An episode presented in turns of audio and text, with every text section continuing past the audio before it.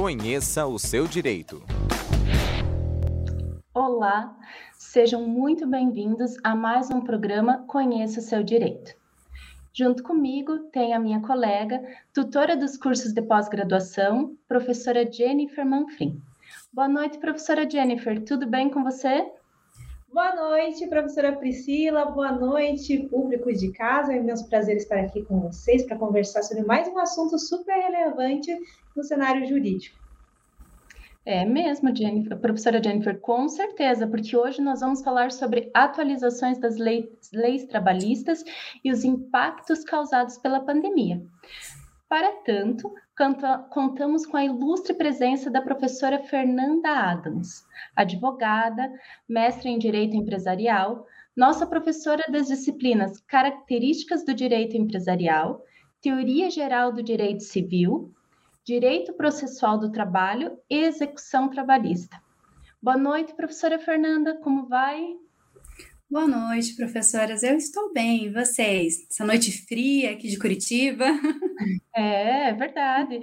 Professora, nós estamos bem e bem felizes por ter aceito o nosso convite. A professora é uma excelente professora e estou bem feliz aí que nós podemos, hoje nós falamos para o público em geral, então para os ouvintes e telespectadores conhecerem a professora. Mas vamos lá, professora, vamos começar aí, fala o, o, um dos principais temas que surgiram aí de mudança, eh, que surgiu de mudança legislativa durante a pandemia. Então, professores, na verdade, assim, o direito do trabalho, ele já vem sofrendo uma série de alterações, certo? Que nos levaram até a reforma trabalhista lá em 2017. E lá em 2017 a gente pensou o seguinte, nossa, o direito do trabalho está sofrendo uma verdadeira revolução, né? Muita coisa foi objeto de discussão e até hoje a gente tem se debruçado sobre a legislação, tem sido objeto de, de questionamento tanto pelos operadores quanto pelos tribunais. Só que daí a gente veio a pandemia. E o que, que aconteceu? Ela impôs às relações trabalhistas uma série de alterações. Até porque aquela coisa básica de, de ir ao local de trabalho já não estava mais acontecendo, né? Então, os empregados já não podiam mais ir para os locais de trabalho.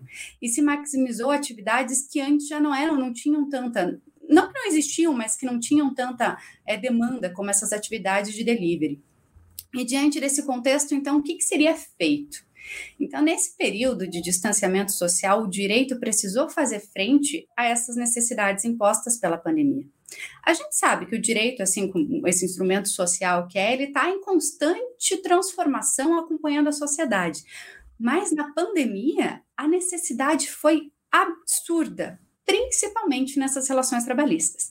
Então, a gente teve aqui uma série de medidas provisórias, como a 927, que não foi convertida em lei, nós tivemos a 936, que acabou virando aquela lei 14.020. Só que tudo que a gente pensava que deveria acabar em 2020 a gente viu que a pandemia entrou em 2021 ainda mais forte. Então, vieram mais medidas provisórias. A gente teve a 1045, a 1046, que acabaram repercutindo na Lei 14.151. E, e todo esse contexto fez o quê? Afetou muito a legislação trabalhista. Então, a gente ainda não sabe. É, a gente tem uma ideia do panorama normativo, só que, assim, dia a dia, nós estamos nos debruçando para isso, ainda é uma área que já estava vindo com a reforma trabalhista, uhum. com essas novas normativas, a gente ainda está se debruçando em relação a isso, entendendo efetivamente quais vão ser os aspectos é, e as interpretações dadas para esse novo corpo é, normativo.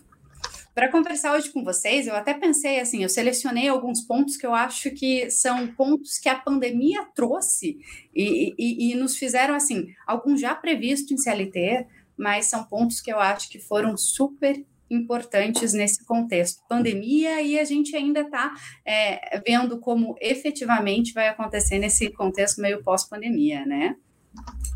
É, o primeiro tema assim que eu trouxe para a gente falar eu acho que é muito importante a questão do teletrabalho. O teletrabalho ele já estava previsto na CLT. A primeira vez ele foi previsto em 2011, que teve uma alteração no parágrafo único do artigo 6 E essa alteração ela falava sobre que os meios telemáticos também se, equipa, é, se equiparavam é, às ordens diretas e pessoais. Daí vem a reforma trabalhista. A reforma trabalhista ela ressaltou ainda mais é um corpo normativo desse teletrabalho e ela trouxe artigos específicos do 75 Prof, Desculpa, Oi? só vou fazer ali porque tem alguns ouvintes que não são acadêmicos de direito ou não são ah. operadores é, do direito. Então, assim, certo. tem algumas pessoas que conhecem também o teletrabalho por home office. Né? O famoso ah, home office. Então, a professora Fernanda está falando também, é, teletrabalho é sinônimo do home office. É, Tá correto, assim, hum, vamos, vamos falar então. sobre isso, né? Uhum. Assim, quando a gente fala do, assim, da partindo, partindo do ponto de vista assim de, de jurista, de, de, de, de, da lei em si, o teletrabalho não é sinônimo de home office. O teletrabalho é um trabalho prestado fora das dependências do empregador através de meios, é, esses meios telemáticos aí, computador, é, isso é tido como teletrabalho.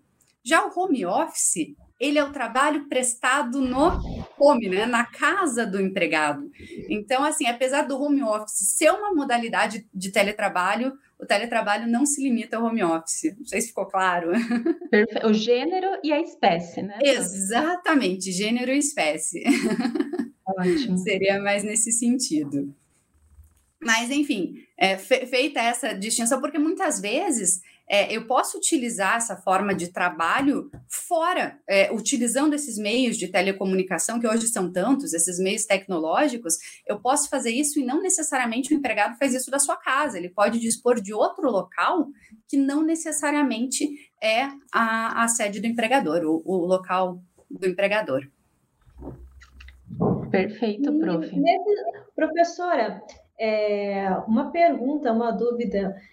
Antes da pandemia já havia um movimento bem forte com interesse a instituir o, o teletrabalho. A pandemia acelerou muito esse processo? É, então, eu não diria que, que a pandemia acelerou, porque com a reforma trabalhista, a gente já teve um corpo normativo regulamentando esse teletrabalho. O que a pandemia acabou fazendo foi flexibilizando um pouco como que funcionou esse teletrabalho. Porque hoje em dia, se a gente se debruçar pela legislação trabalhista, ela estabelece uma série de requisitos para que se aconteça o teletrabalho. Um dos principais que eu gosto de destacar é a questão de ter acordo mútuo um acordo individual de trabalho estabelecendo isso. Então, as partes têm que, de fato, dispor.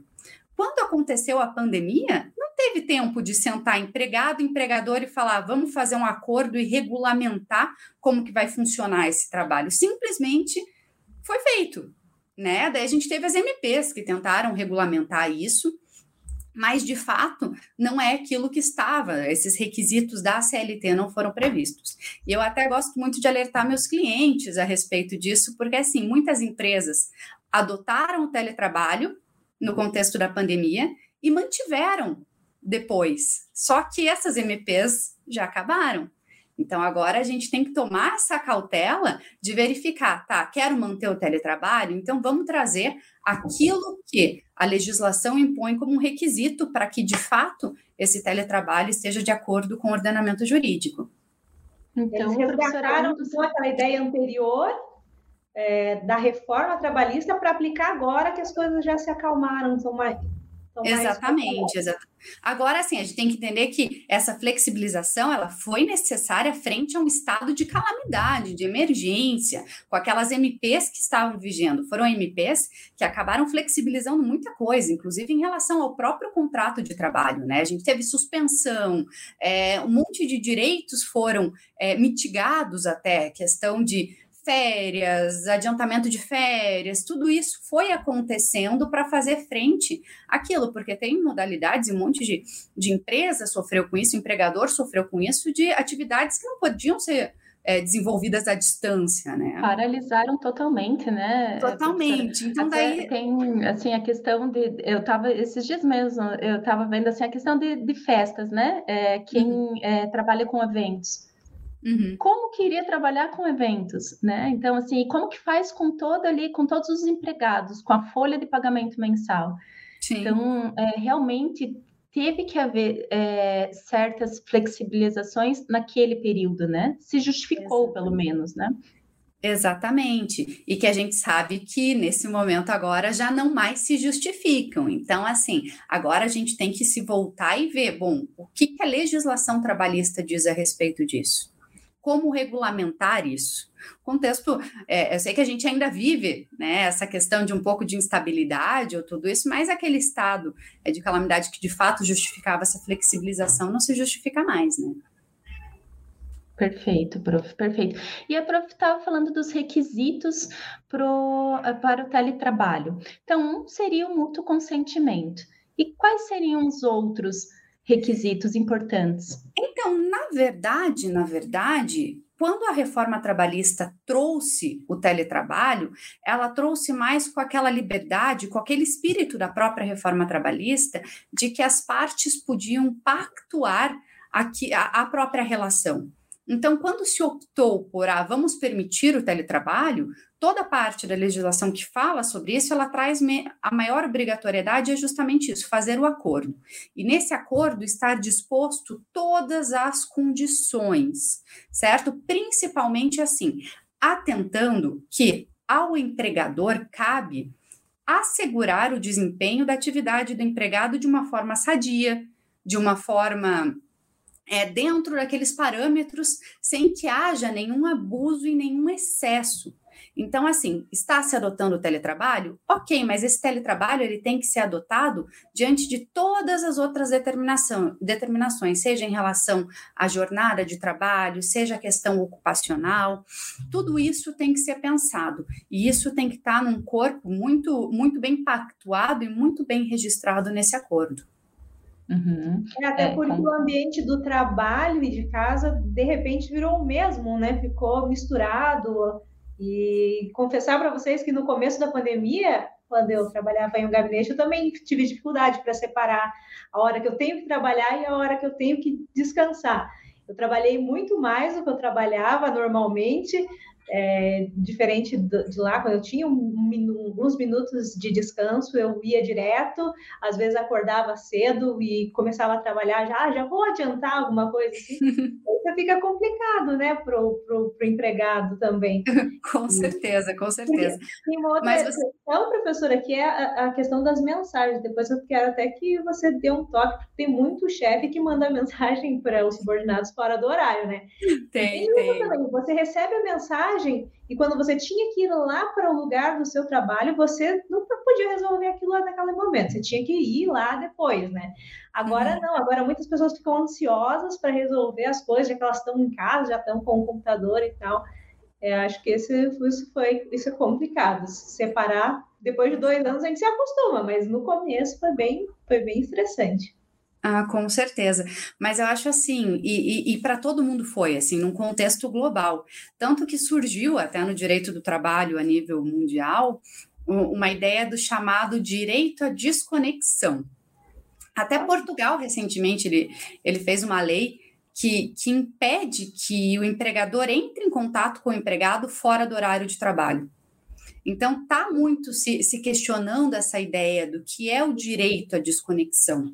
Porque é isso, o empregado ele tem que poder usufruir do tempo do não trabalho, de não se conectar e de é, e se dedicar às atividades pessoais, à família dele, ter tempo livre. E eu acho que logo que começou a pandemia, foi difícil para as pessoas traçarem isso. E é, a gente vezes... também, quando aconteceu isso, a CLT, é, isso que é engraçado, né? A CLT ela acabava excluindo quem estava de teletrabalho do controle de jornada. Então, ele alterava o artigo 62, quando veio a reforma, e falava: ah, você está de teletrabalho, você está excluído do, do regime de controle de jornada. E isso só veio ser mudado recentemente com aquela MP 1108, e ainda ela é uma medida provisória, que ela trouxe aquela ideia de trabalho híbrido, tudo isso. É, e o que, que ela trouxe? Ela disse que Agora, quem está em teletrabalho também tem que ser submetido e o, emprega, e o empregador ele tem que, que efetivamente adotar o controle de jornada, até para ir garantindo já essa ideia de se desconectar, né? Uhum. Exatamente, prof. Mas isso ainda está na, na MP, né? Pode ou não virar lei, né? Então, na medida provisória. Ah, mas sim, é importante mesmo esse controle para ambos os lados. É, eu sempre digo, né? É, é, tem uma, uma brincadeira assim: nem a, a Chapeuzinho Vermelho é tão inocente, nem o Lobo Mal é tão mal. Então a gente é tem verdade. partido, né? Não é mesmo? Então a gente tem que pensar sempre que ao mesmo tempo que resguarda a saúde daquele trabalhador que pode vir a ser explorado, mas também resguarda aquele empregador que o empregado não usa de boa fé, né? Que diz uhum. que trabalhou muito mais do que de fato trabalhou, né? Então é por isso que é bacana. Eu é, assim eu acho muito muito interessante e acho que é importantíssimo a legislação é, trabalhista ser uma legislação clara e haver essa legislação, né? Então nós estamos Sim. falando de uma medida provisória que pode ou não virar lei. Então aí tem uma discussão legislativa ainda que há uma necessidade, né? né? Pois é. Professora, Mas, assim, no direito trabalho, trabalho... Oi? O que seria o trabalho híbrido? híbrido? Tá, o trabalho híbrido. Aquela hora. Eu, direito do então, trabalho, não somos muito amigos. Vamos lá falar sobre o trabalho híbrido. Assim, tecnicamente, quando a, CLT, CLT trouxe em 2017 o teletrabalho, ela falava em prestação de serviços preponderantemente realizada fora das dependências do empregador. Só que o que, que a gente está vendo agora? Essa questão com a MP tudo isso, e a possibilidade de flexibilização e acordo. Muitas empresas estão adotando a possibilidade de trabalho híbrido, ou seja, uma parte nas dependências da empresa e outra parte de forma à distância, home office, enfim, de outras formas de trabalho. Então, que é o chamado trabalho híbrido. Isso está sendo muito rentável. Assim, você tem é, multinacionais, eu acho que a maior parte das multinacionais, quando aconteceu esse contexto de pandemia, elas verificaram que tem tipos de atividade, tipo as, essas atividades administrativas e tudo isso, que acabavam sendo muito mais custosas de se manter presencialmente e começaram a trabalhar com essas possibilidades. Ah, 60% da jornada de home office e 40% na empresa, ou quatro dias da semana em casa, um na empresa para fazer as reuniões. Então, começou-se a se, a se regular dessa forma através desses acordos, esses tipos de regime. Entendi, interessante, interessante. Sim, sim. E, e, do ponto de vista até de planejamento estratégico trabalhista, isso é muito bom, porque assim você consegue atender, porque tem empregado que não consegue se habituar a esse regime de trabalho à distância, tem empregado que precisa estar tá lá. Pode até ter uma atividade administrativa que pode ser feito de casa, mas chega em casa, tem filho, cachorro, tem um monte de coisa e não consegue se concentrar e prefere estar no ambiente da empresa. Assim como tem outros que falam: não, eu vou pegar o meu notebook e vou trabalhar na praia, vou fazer a minha jornada ali na beira do mar e eu consigo fazer isso tranquilamente, né? É perfil, né, professora? Exatamente. É perfil, perfil. De, pessoa, né? Tem pessoa que tem. Eu já conversei com várias pessoas. Uma pessoa me falou assim: eu sinto a necessidade de me arrumar. Eu falei: não, mas você se arruma, se arruma em casa. Não, mas eu sinto a necessidade de sair, de me arrumar para sair. Senão eu fico o dia inteiro de pijama, fica aquela com a energia baixa. Então é perfil de, de pessoa, né? Sim. Exatamente. Realmente, e quanto aos custos, é, a gente não tem noção, né? Que é, geralmente, né? É, porque tem a questão tanto do, do, custo de água, luz, a questão da limpeza, a questão das vezes uma multinacional, por exemplo, né? Envolve um setor de segurança, envolve o setor da, da limpeza como um todo, até do, do, do local físico né? Uhum. Então, assim, realmente é, um, é um, uma economia, assim, muito grande, né? O, o, adotar o teletrabalho, né? Adotar o, é o home office. E é, essa é uma economia não só para a empresa, né, professoras? Também é para a sociedade. O Sim. quanto de dióxido de carbono deixou de ser né, lançado na atmosfera por causa dos carros que não estão indo trabalhar? Quantos de acidentes foram evitados? Doenças que as pessoas deixaram. Então, eu, eu, todo teletrabalho. Não, isso é verdade, com certeza. Pensando assim, a gente tem uma série de benefícios ao empregado, à empresa, ao meio ambiente, a tudo isso. E, e, e, nesse contexto, professores, até eu acho importante a gente ressaltar que, apesar da nossa legislação ter essa questão de ah, ter só uma medida provisória, tudo isso, sempre que a gente pensa no, no direito do trabalho, o nosso ordenamento jurídico trabalhista, ele foi concebido de uma forma que nós temos uma base que sempre está voltada a aplicar o direito, interpretar a norma sempre em benefício do empregado.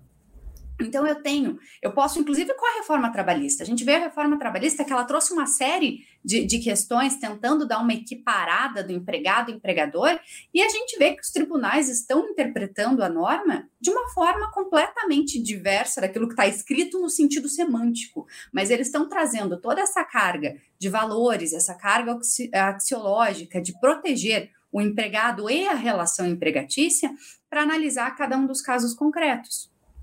Então, assim, por mais que tenha essas incertezas legislativas, a gente sabe que os tribunais, eles estão sim voltados a analisar e buscar uma condição favorável para o empregado. Essa questão de ah, estou sempre é, manter o empregado nessa, sem essa desconexão, exigir demais ou tudo isso, por mais que ele esteja nesse regime de teletrabalho, se for efetivamente comprovado que ele tem essa sobrecarga, essa sobrejornada e tudo isso, é, eu já vi vários precedentes no sentido de desconsiderar, porque o artigo 62 diz que eles estão excluídos. Estão, mas tem um limite nessa exclusão certo? Não é simplesmente estão excluídos, ele vai trabalhar 24 horas por dia. Não, sempre a gente tem que analisar, eu acho que isso, não só no direito no trabalho, eu acho que isso na aplicação do direito em si. O direito ele é feito com uma finalidade de regular determinadas situações fáticas e sociais. E a gente sempre é, tem que se debruçar para isso e pensar qual que é a finalidade. A finalidade da legislação trabalhista é proteger a relação empregatícia. E a gente protege uma relação empregatícia, querendo ou não, se voltando para o empregado. Um empregado exausto, um empregado que trabalha horas sem remuneração, não é um empregado produtivo. Se a gente for pensar até do ponto de vista econômico. Então, eu acho que tudo isso é, mesmo que a CMP não seja convertida, a gente vai acabar tendo essa, essa possibilidade de, de análise. Um outro é. movimento que eu tenho visto se formando, professora, é a questão da, de diminuir os dias de trabalho. Não sei se, se, se você está acompanhando também, mas tem países na Europa que tão, já estão testando reduzir os dias de trabalho para quatro dias é, como também reflexo da pandemia, das pessoas produzirem muito mais em casa, elas terem uma produtividade muito melhor, porque não tem que pegar trânsito, você já não chega exausto no seu trabalho, tem tempo de qualidade com a sua família, você em 10 minutos você já está com eles. É, e é uma, uma, outra, uma outra vertente. Assim, você consegue ver essa mudança nos próximos anos, dessa redução da jornada de trabalho semanal para quatro dias, no futuro próximo, digamos.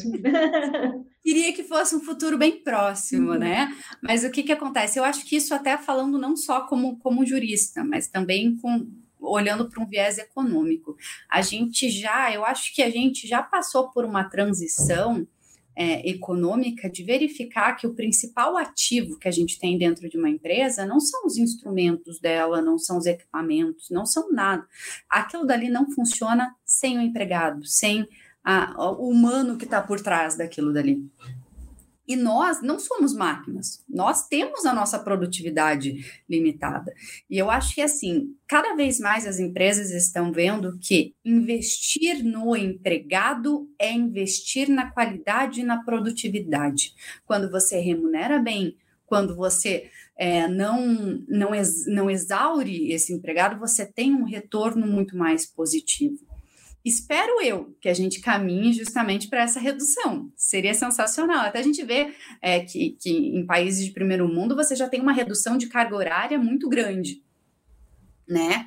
E eu acho que isso com certeza nós vamos caminhando. Só que hoje a gente ainda se depara com, principalmente, é, eu estou muito num contexto também de, de assessorar empresas e tudo isso, a gente ainda se depara com pessoas que têm ainda uma mentalidade de que você tem que ah, tem que estar tá ali, tem que estar tá trabalhando 12 horas por dia, você tem que dar o máximo, tem que tirar o máximo daquele empregado, mas eu acho que isso está ficando cada vez mais difícil de se encontrar. A gente, cada vez mais, você tem mais gestores que conseguem olhar isso num plano de vista mais, mais macro e conseguem verificar de fato que incentivar empregados é incentivar a empresa. Não tem nenhuma visão maniqueísta entre explorador e explorado. É uma visão que a gente já começa a ter de que empresa e empregado estão juntos, trabalham juntos num objetivo comum. Nossa, perfeito, professora. Eu acho é, essa essa fala aí traduz muito que é, pelo menos deveria ser o direito do trabalho, né? Como uma uhum. união e não ali uma briga entre dois polos, né? Empregadores e empregados. Não, é uma união para um bem comum. Né? É, o, é, o, é a minha visão também, compartilho, professora, fico feliz da, da, professora ter exposto assim de uma maneira tão, tão didática e, e tão realista e sincera, né? Como, como deveria ser, né? Olha Sim. só, a gente tem é, é, participações ao vivo, então, dando boa noite, falando que a live está ótima. Então, e quem quiser, os ouvintes que quiserem é, fazer perguntas direcionadas à, à, professora Fernanda, fiquem à vontade, pessoal. A professora Fernanda que se disponibilizou a tirar a, as dúvidas sobre essas mudanças legislativas ou é, se não foram legislativas ainda, porque como vimos, é, a maioria são medidas provisórias, né? Aí para as dúvidas que estejam relacionadas aí durante esse período da pandemia nas relações de trabalho. Falando nisso, professora, é, qual mais uma outra mudança aí que ocorreu é, durante a pandemia que a professora tem visto?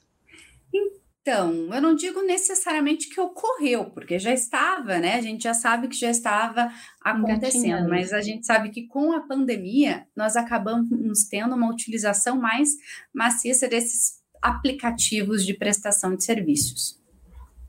E eu até tem, tem dois tipos, até acho selecionei para a gente conversar hoje, que são dois tipos de relações distintas que eu acho que vale muito a pena e desenvolveram assim absurdamente plataformas que desenvolveram absurdamente é, nesse contexto de pandemia. Porque assim, se a gente já pode trabalhar na pandemia, a gente verificou que é possível sim se trabalhar à distância eu acho que assim, o ser humano é fantástico que a gente vê a necessidade e vai se adaptando de acordo com aquilo, né? Então a gente teve duas modalidades de serviço. Nós tivemos o crowdworking, que se desenvolveu, e os serviços por demanda. E o que, que é isso? O que, que é esse crowdworking? É, ele faz parte dessa economia de plataforma, em que o cliente e o fornecedor eles se encontram na internet. Então, através de plataformas da internet, as empresas oferecem o trabalho, que é o chamado crowdsourcing. E, e, que eles podem ser assumidos por membros registrados da plataforma, que chamam de Crowdworks. Então, assim, são tarefas sempre mínimas, como produção de texto, categorização de dados, design, uma tradução, algumas coisas assim, são tarefas pontuais, até uma programação. A gente tem até que mais se destacou aí, tem, quem tiver curiosidade, tem uma plataforma chamada Clickwork, que é uma plataforma alemã, e também tem uma plataforma da, da Amazon, que é o Amazon Mechanical Turk, que oferece. E basicamente são serviços, assim, ainda no começo, serviços digitais. Então, essa plataforma ela é um meio utilizado na execução do trabalho. E todas essas relações elas acabam ocorrendo nesse meio virtual da plataforma. Então, não deixa de ser, eu, eu digo que é uma terceirização online. Certo? Você faz uma chamada aberta para um grupo indefinido, disperso e global, porque daí já não tem nem limite territorial, né? De trabalhadores remotos. Fala, ó, eu preciso de uma programação tal. Quem quer? E daí a pessoa se habilita. Então, são relações que se caracterizam por quê? Por serem relações triangulares, em que a plataforma e os clientes definem o conteúdo e o modo de execução da atividade. Ah, eu preciso de uma programação tal, eu quero assim, com tal tempo e tal valor. E esse algoritmo da plataforma, é, ele faz um gerenciamento automático desses clientes das plataformas e controlam as tarefas realizadas. E o que, que acontece? Basicamente, eles têm um sistema de, de avaliação que é utilizado pelos clientes, que daí eles falam ah, se o serviço foi satisfatório ou não foi satisfatório. E a gestão do trabalho, controle da jornada, tudo isso fica a cargo do contratado. Não vou chamar aqui de empregado, porque a gente ainda né, não, não, não necessariamente é, teve aí uma caracterização de fato de uma relação de emprego. E a dinâmica aqui desse trabalho ela é super curiosa, porque quem vai fixar o preço é o cliente. Então ele diz: Ó, eu quero tal serviço e eu quero tal serviço por X. E daí a pessoa olha lá e fala: beleza, estou a fim de fazer dessa forma, vou vender o meu trabalho e dentro desse determinado prazo. Então, isso daí foi algo que surgiu e surgiu muito forte na pandemia, e a gente ainda não sabe se efetivamente qual que vai ser a visão da, do direito do trabalho para esse tipo de relação. Porque assim, a gente não pode, a gente sempre tem que, que ter em mente que relação de empregado, essas relações empregatícias, é, e até de a própria prestação de serviço. Não vamos nem falar de relação empregatícia, a, a prestação de serviços. A gente sempre tem que tomar cuidado para evitar formas de precarização, né? E isso, assim, quando algo demanda muito do indivíduo, porque não só falando de, de relação trabalhista, o direito em si ele vem para proteger quem? Ele vem proteger as relações sociais. E para eu proteger a sociedade, de certa forma, eu tenho que proteger os direitos individuais. É protegendo o direito de um que eu protejo o direito de todos. Então a gente ainda não sabe como de fato se isso daí vai se desenvolver. Mas é importante eu trazer essa noção de groundwork para vocês e distinguir isso de serviços que utilizam aplicativos sob demanda, que daí são coisas diferentes. Uma coisa é tem uma chamada de um determinado serviço e alguém se habilita dentro daquele preço e outra coisa é um serviço contratado sob demanda.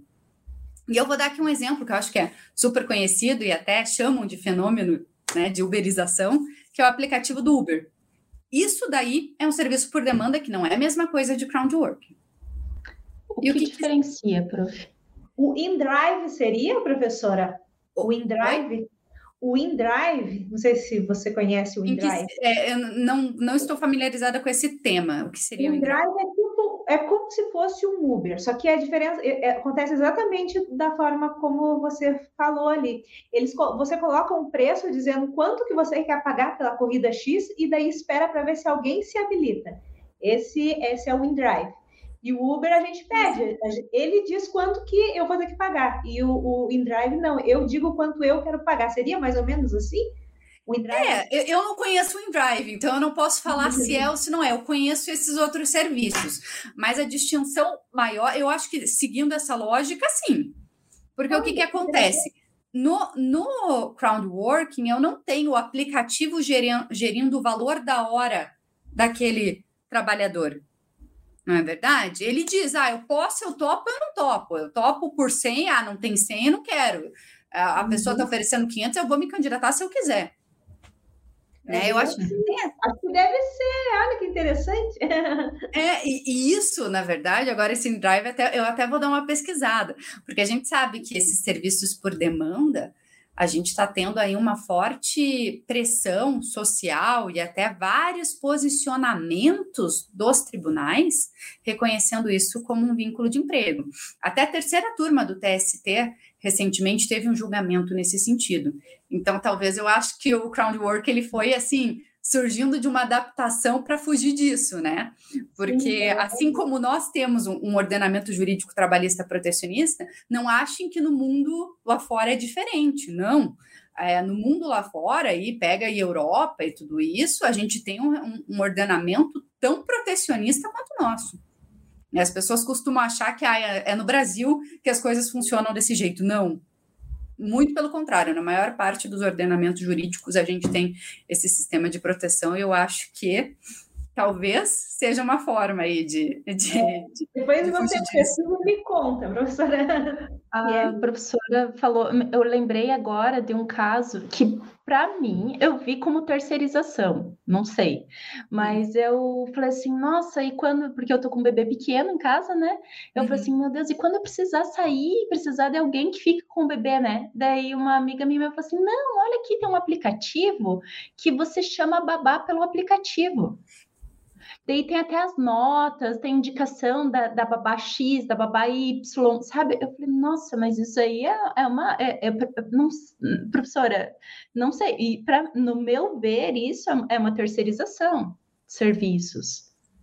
É que assim, a gente né? tem que ter em mente, vamos lá, quando a gente fala sobre como que a gente vai conseguir distinguir, assim, pelo menos traçar uma linha racional para se distinguir uma coisa de terceirização de serviço e outra coisa com um prestador de serviços autônomo. A nossa legislação, ela, ela estabelece uma série de requisitos, certo? Para definir se algo é ou não é uma relação empregatícia. Basicamente, o que, que a gente tem? A gente tem alteridade, subordinação, pessoalidade, onerosidade e não eventualidade. Ok? Mas o que, que é mais importante, que eu acho que é o principal requisito, porque a gente falar que tem pessoalidade, é óbvio que a gente sabe, que tem onerosidade, a gente sabe, né? Tem contribuição. É, não eventualidade, se é habitual, ok. Mas eu acho que o principal requisito diz respeito à subordinação.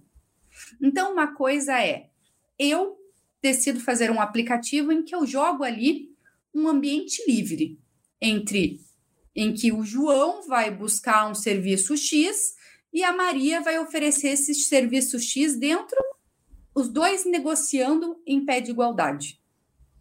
O João fala, ó, eu quero X, Maria diz eu quero Y, dentro desse tempo. Isso daí é uma prestação de serviços que não se caracteriza como vínculo empregatício. Agora, a partir do momento em que eu tiro daquele prestador de serviços essa liberdade de discutir em pé de igualdade as condições da contratação, do exercício é, desse, desse labor, eu já não estou mais diante de, de um simples prestador de serviços. Eu estou diante de um empregado que está subordinado a algo. E eu acho que isso fica muito claro quando a gente vê, por exemplo, um Uber da vida. Porque no Uber, apesar de ah, ele pode escolher qual é a corrida que ele vai fazer e tudo isso, não é bem assim que funciona. O que, que acontece? É, a plataforma do Uber ela acaba tendo um papel muito importante no desenvolvimento daquela atividade. O algoritmo ele tem a função central no gerenciamento automático das tarefas executadas. Ele que vai lançar a corrida. E não só lançar a corrida, ele vai dizer o valor e ainda vai dar sistemas de avaliação. Ele tem regras que podem, inclusive, excluir aquele motorista da plataforma. É e são regras que não é assim, a, a, alguma coisa que vai ser só avaliação, ah, ele está negativado aqui, então ninguém vai te contratar. Não, eles têm a, o código de conduta deles, eles têm aquilo que eles exigem, como eles exigem, eles fiscalizam aquela atividade. Então, quando eu falo de um ground work, de um só simples prestador, eu não vou ter ninguém além do cliente fiscalizando ele. É o cliente que vai falar gostei, não gostei, e é óbvio que se é uma relação de troca, vai ter obrigação, dever, vai ter tudo isso, direito. Só que daí, aqui, daí no Uber, o que, que eu tenho? Eu tenho uma plataforma dizendo quais são essas obrigações e deveres. Então, eu acho que isso é o elemento central. Eu tenho a subordinação desse empregado para essa plataforma. Perfeito, prof. Perfeito. E aumentou bastante e vai aumentar mais, porque como a professora Priscila comentou, ele tem aplicativos de babá, tem aplicativo para tudo hoje em dia. Tem para para beleza, serviços de beleza. Se você quiser fazer a unha, ele, só você chamar eles bem em casa, cabelo, maquiagem, e cada vez mais, né? Você consegue esse tipo de serviço muito rápido. Mas é verdade, eu já usei, inclusive, esses de, de, de, beleza, é excelente. Quando você tá, é. você olha para unha e tem aquele momentinho assim, ai que bom, porque é prático, né? Querendo é. ou não, esses aplicativos, eles facilitam a nossa vida no dia a dia. Não é verdade? A gente está sempre correndo com, contra o tempo, contra um monte de coisa. E quando você tem um aplicativo que fala: olha, eu vou te dizer, um profissional que está disponível e está disposto a ir até você, é excelente e ter as Só avaliações. que a gente tem que tomar cuidado com isso. Tem que ser bom tanto para o profissional, quanto para o cliente, quanto para o aplicativo. Então, a gente sempre tem que, tem que analisar isso. Tudo é possível dentro de uma lógica razoável em que todo mundo sai ganhando, né? Perfeito, prof. É, realmente, até para o profissional, a questão assim de se tornar conhecido, né? De uhum. mostrar o trabalho dele, né? Então, também é, é, um meio, a gente tem que ver as vantagens também, né? É isso, é legal. Avaliações que tem os aplicativos ajudam bastante a escolher. Você não precisa ir mais lá no Reclame Aqui. É verdade, é verdade. Eu acho que as avaliações ajudam bastante, né? E querendo ou não, para um primeiro momento, os aplicativos acabam dando uma certa segurança, né? Que nem esses de beleza. Eu fui pesquisar quando, quando eu descobri, pensei, ah, que bacana tal. Eles checam, eles checam dados, checam tudo isso. Então a gente não pode esquecer que acaba dando uma certa segurança. É bom para os dois lados mas tudo em equilíbrio, né? A gente tem que ah, ver que a tecnologia ela tem que vir para ajudar, né? Somar e não para trazer nenhum transtorno para alguma das partes, né? Isso mesmo. Prof, seguindo aí a nossa, nossa linha aí de, de, de alteração da legislação, alteração de costumes, que está exigindo uma alteração legislativa. O que temos Olha, mais aí? Você vê. Esse, é, essa pandemia foi, eu acho que para o direito, para o direito em si foi complicado, né? É muito rápido a dinâmica foi acontecendo, mas eu acho que para o direito do trabalho ainda do foi trabalho. uma das áreas que mais sofreu com a questão da pandemia e ainda estamos foi. sofrendo, né? Foi impactante. Os operadores do direito vão se debruçar bastante sobre as coisas que aconteceram e estão acontecendo, né? Mas seguindo ainda essa sistemática de assuntos debatidos durante a pandemia, eu acho que um super importante foi a questão do trabalho da gestante. A gestante ela ficou muito tempo afastada do trabalho presencial. E, e isso foi um grande problema para as empresas, porque muitas gestantes desempenhavam funções que não podiam ser realizadas à distância. É, por exemplo, sei lá, trabalhavam como vendedora, como que você vai fazer uma venda à distância, ou num posto de gasolina, ou qualquer coisa assim, que não permitia que se adequasse a isso. Então, uma série de trabalhadoras, por conta da situação, acabavam ficando paradas, sem efetivamente receber. Porque depois de um tempo, ah, pode. É, depois de um tempo, os empregados já não tinham como dar uma alternativa a não ser manter elas afastadas em casa e ainda pagando salário, né? Só que daí veio, a gente teve com a edição da lei 14.311, foram estabelecidas algumas hipóteses de retorno a esse trabalho presencial para as mulheres gestantes. Então, o que, que aconteceu? Quais foram essas hipóteses? Né? O encerramento do estado de emergência e após a vacinação.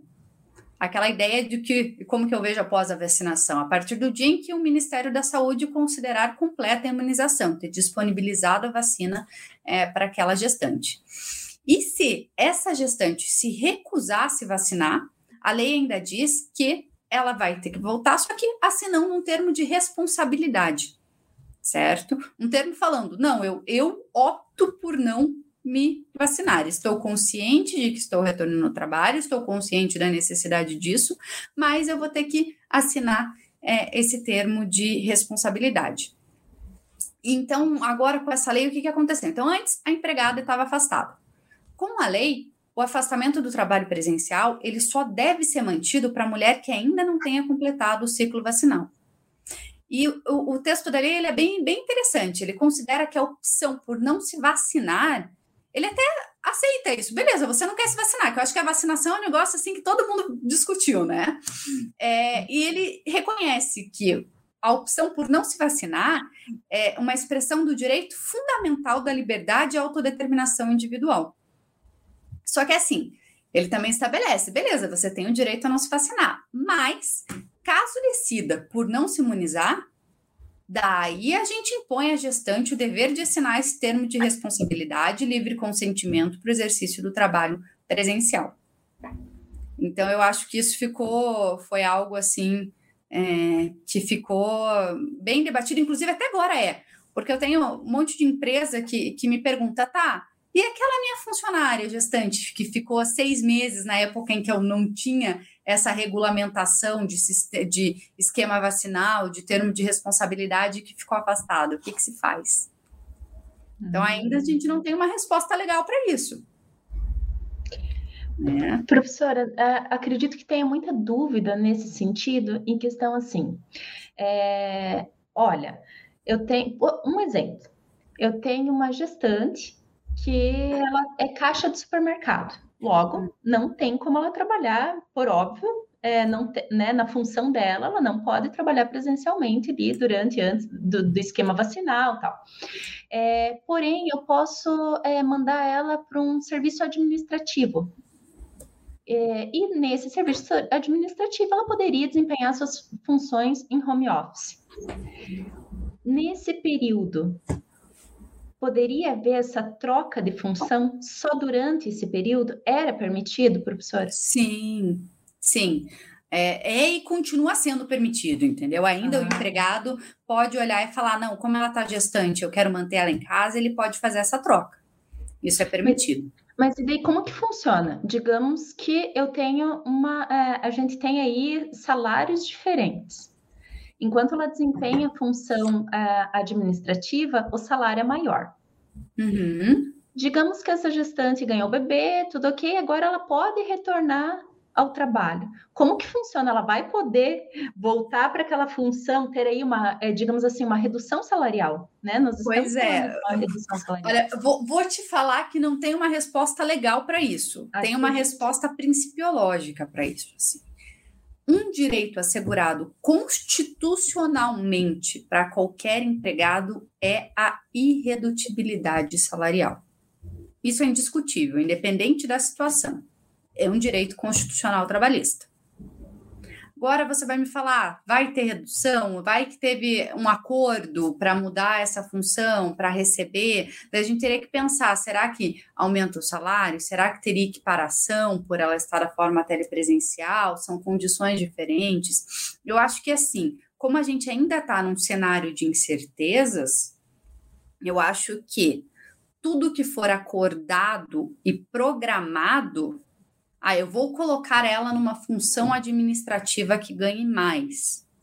Então, diminua o tipo de atividade. Adeque a atividade para o salário dela. Se o empregador optar por pagar um salário maior, ele vai correr o risco de futuramente é, ser reconhecido que ela já teria o direito a esse salário maior. Mas eu acho assim, pensando logicamente por funções, se a lei está permitindo que eu troque funções durante a época da gestação, eu acredito que a justiça não vai impor essa irredutibilidade, porque é uma situação sui generis, é uma situação episódica. Então, a gente acredita que, num ponto de vista ponderado e racional, ela não teria essa garantia mas o nosso direito também se constrói nos tribunais. Então, eu não tenho Exatamente. como falar para vocês com certeza absoluta que, que vão aplicar ou não vão aplicar, né? Fica na dependência do entendimento jurisprudencial, né? Do juiz Exatamente. da causa e futuramente da turma que for pegar, caso tenha algum recurso, né? Exatamente. É. Eu entendo que ela não teria assegurado essa remuneração maior. Eu entendo. Sim, certo? porque, porque é uma situação né? pontual. Né? Para fazer Exato. frente a uma situação é, é, a, a, essa a essa a, a, isso, né? Essa necessidade. E... Então eu acredito que não teria, mas pode ser que tenha uma interpretação diversa por ser um direito constitucional, por ser tudo isso. Então eu, se fosse empregadora, eu pensaria nisso, em tentar achar uma forma de de, de, se precaver, de certa forma. Nossa, mas a ideia que a, que a professora deu foi incrível ali, a questão de adequar a carga horária, né, adequar ali a, a função que mais se aproxime com, é, realmente aí é, é uma boa saída, né, quando tem Porque se ganha mais é porque é mais complexo, né, então a gente tem que pensar isso, então se exige algo dessa empregada que seja compatível com o que ela já desempenha, não algo mais complexo, que demande muito mais, né. Ah, sim, com certeza. Com sim. certeza, professora. Eu acho que tudo sendo razoável, a gente consegue um, uma boa resposta. A gente não pode muito ir a extremos, né? Eu acho que tem que ser analisado, tem que ser ponderado e tem que ser racional. É, perfeito. Isso aí mesmo, professora.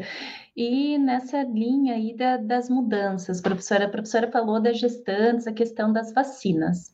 Uhum. A, a, questão das vacinas aí foi, foi bem discutido, como a professora também já falou. E qual que teve o impacto aí das vacinas e a relação de trabalho? Aí não Olha. só das gestantes, mas como um todo, de todos os profissionais.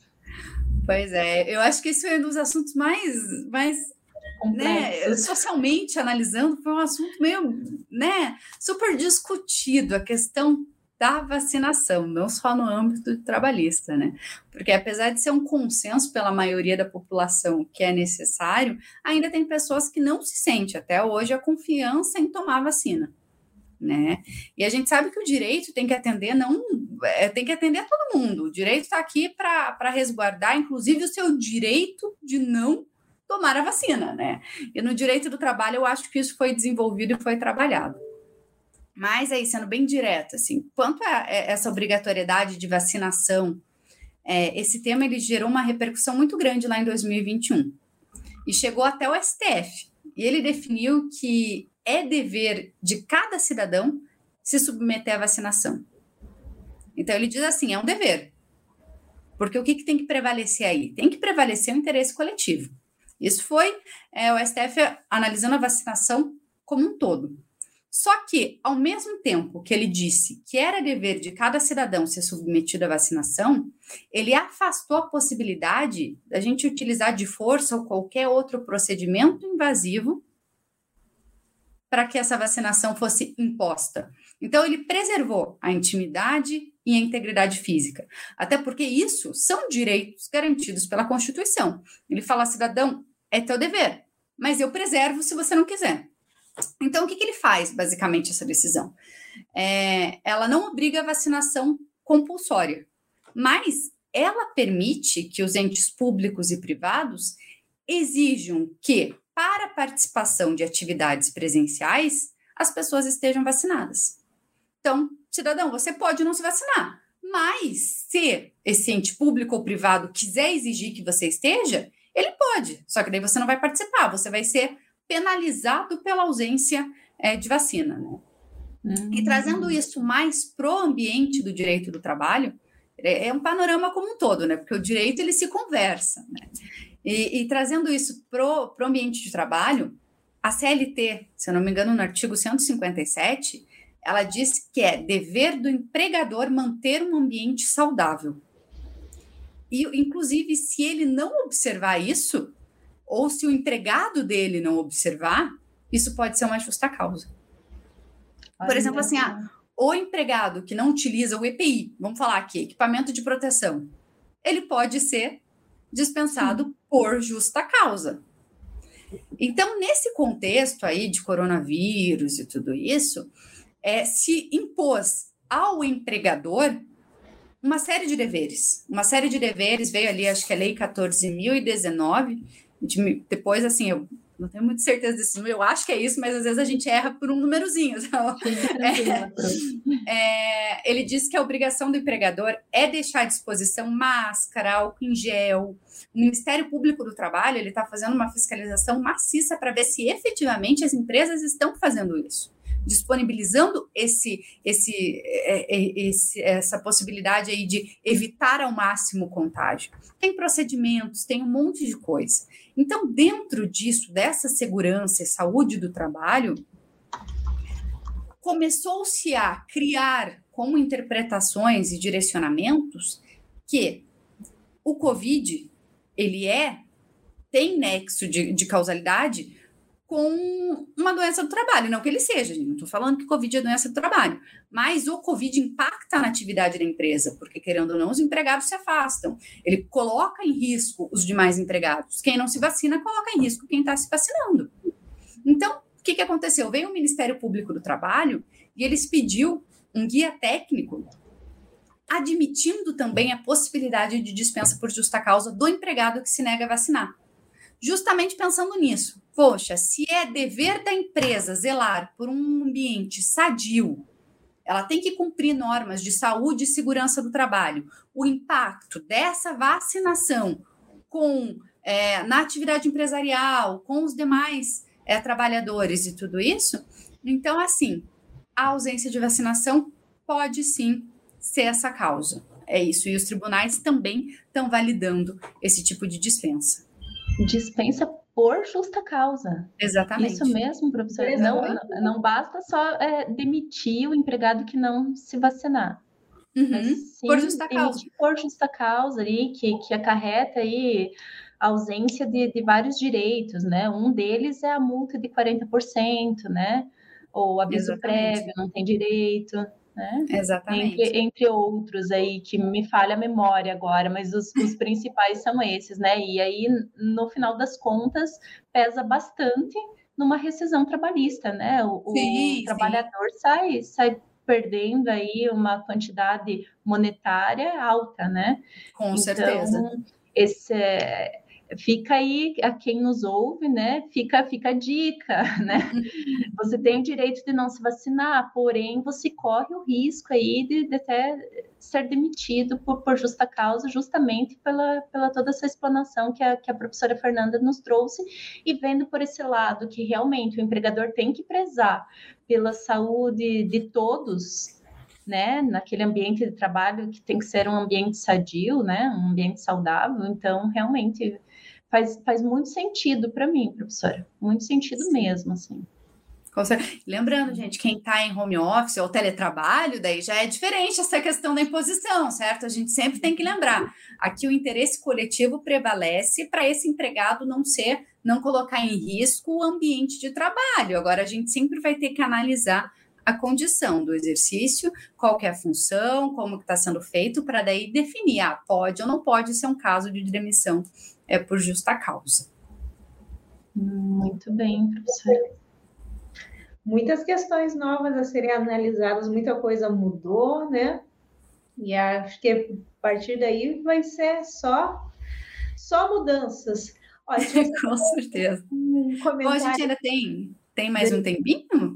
É, tem, inclusive tem um comentário aqui da Gilciane Aguiar. Excelente aula, atualizações muito importantes. Realmente, um abraço para a Gilciane Aguiar.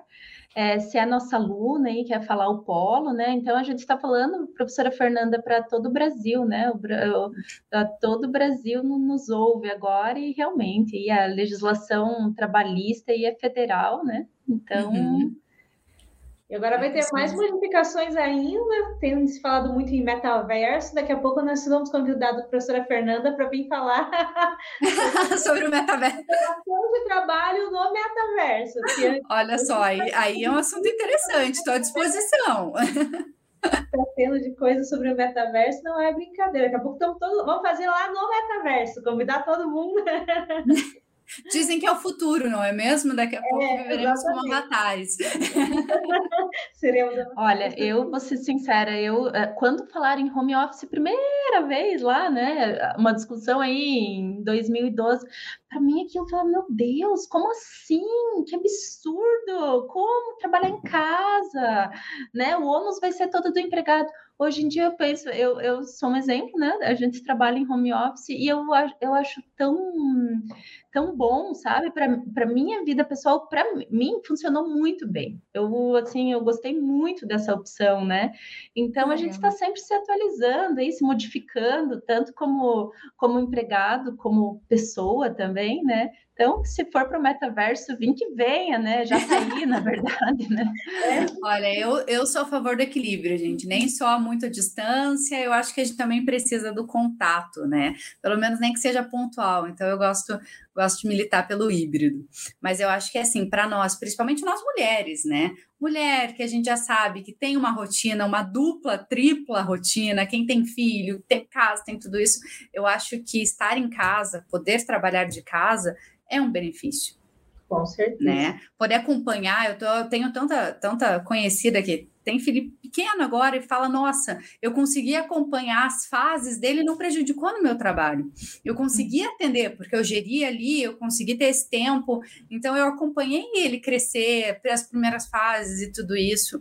E eu acho que é, isso é importante Porque é, trabalho é importante, mas relações humanas também são importantes. E se a gente poder conciliar esses dois lados, eu acho que é o universo é, ideal. A professora Fernanda trouxe a minha realidade atual, é isso aí. Eu tô com um bebê pequeno e a Uninter me oportunizou isso, né? Com o home office, deu de, de eu acompanhar o meu pequenino aí, ver, tá acompanhando as fases dele. É isso não tem preço, né? Não, não, não tem mesmo, é verdade.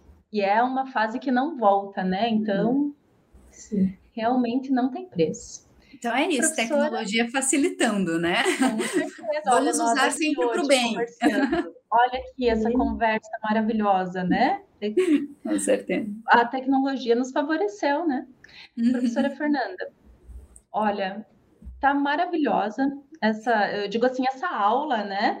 É, porque eu não vou dizer nem essa rádio, porque foi uma aula, uma exposição fantástica. É, espero vê-la mais vezes, tê-la mais vezes aqui conosco. Então, vou encerrando, passando a palavra para a professora Jennifer aí se despedir. Foi um enorme prazer, aprendi muitas coisas novas.